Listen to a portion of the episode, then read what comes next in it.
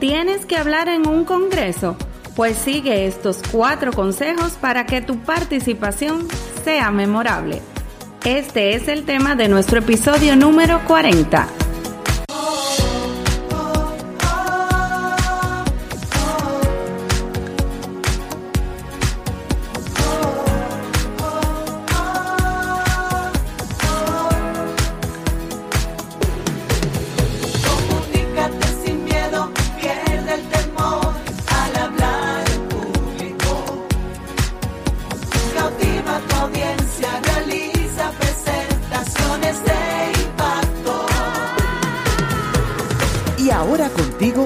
Elizabeth Vargas, especialista en comunicaciones corporativas y marketing, asesora y capacitadora en técnicas de oratoria y redacción de discurso. Operación Comunícate.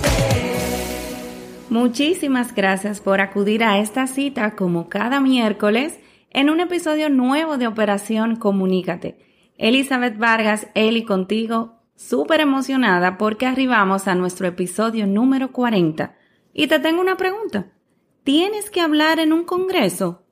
Pues hoy vamos a ver cuatro consejos que tú puedes seguir para que tu participación sea totalmente memorable. Operación Comunícate. Muchos profesionales, a pesar de ser expertos en temas específicos, vamos a decir de negocios, se encuentran un poco perdidos cuando les solicitan una conferencia determinada, en especial cuando carecen de experiencia en hablar en público. Es por eso que a continuación yo quiero compartir contigo algunas recomendaciones generales de cómo lograr que tu participación sea memorable. La primera recomendación, prepara tu material para un menor tiempo del que te han asignado. Te explico, por mucho empeño que pongan los organizadores de un congreso, lo habitual es que en estos actos donde intervienen varios exponentes se produzcan retrasos. Por eso es recomendable que prepares tu material para que sea posible que tú lo detalles o lo expongas en un menor tiempo del que te haya sido asignado. Tú te preguntarás, ¿cuánto tiempo exactamente? ¿A qué te refieres, Eli? Bueno, pues te digo que lo que puedes es abarcar más o menos el 80% del tiempo que te corresponde. Si finalizas antes, puedes tomar el tiempo restante y ponerlo a disposición de los organizadores o para realizar esa sección tan llamativa y tan importante para la audiencia de preguntas y respuestas.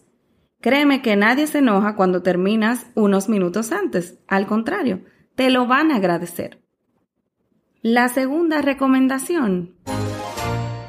Trata siempre de que tu contenido sea variado para que no aburras a tu público. Como citan diversos autores, la variedad es la madre de la amenidad. La mejor herramienta que yo te puedo indicar o referir para no aburrir a tu público es precisamente exponer un material variado. Aún en formatos cortos, como una conferencia, vamos a suponer de 30 minutos, se puede y se debe evitar esa monotonía de contenidos con la mayor variedad posible. Algunas acciones que te pueden ayudar son, por ejemplo, contar anécdotas o historias relacionadas al tema, del que tú vas a hablar, interactuar o realizar dinámicas con tu público, citar ejemplos de otros entornos que se apliquen a tu idea central, citar también frases de autores que sean punto de referencia en el tema. Con estas pautas, pues tú vas a lograr mantener a ese público totalmente pendiente y atento en tu desarrollo. La tercera recomendación Define claramente tu objetivo. Jamás debes perder de vista el objetivo o los objetivos que persigues con tu presentación. Aquí te voy a citar diversas preguntas que tú te debes hacer. ¿Qué buscas enseñar? Herramientas, conceptos, tendencias, políticas. cuál es el objetivo de dicho aprendizaje y qué esperas de las personas que asistirán a ese congreso.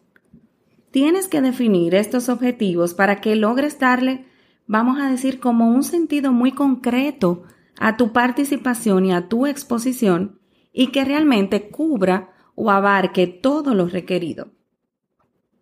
Y la cuarta recomendación, haz que el público participe. Escucha algo, una de las peores cosas que le puede ocurrir a un comunicador es tener un público pasivo. Al menos yo así lo siento.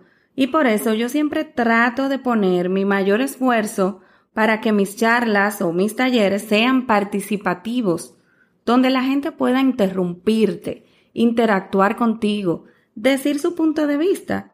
No es recomendable para nada que el público se acomode, por decirlo de alguna manera, en una actitud de oyente pasivo. Debes tratar de implicar siempre a tu público. Y tú me dirás, pero ¿cómo lo puedo lograr, Eli? Simplemente respondiendo preguntas, realizando hasta un chiste o una broma, apuntando a una idea poderosa que tenga mucha fuerza en ese tema, o hasta colocando una imagen en tu PowerPoint o en tu presentación que llame a la reflexión de tu público. Debes sentir que tu público te está acompañando a lo largo de toda tu presentación. Estos consejos que acabamos de compartir contigo te ayudarán sin lugar a dudas a que tu participación en un congreso sea memorable.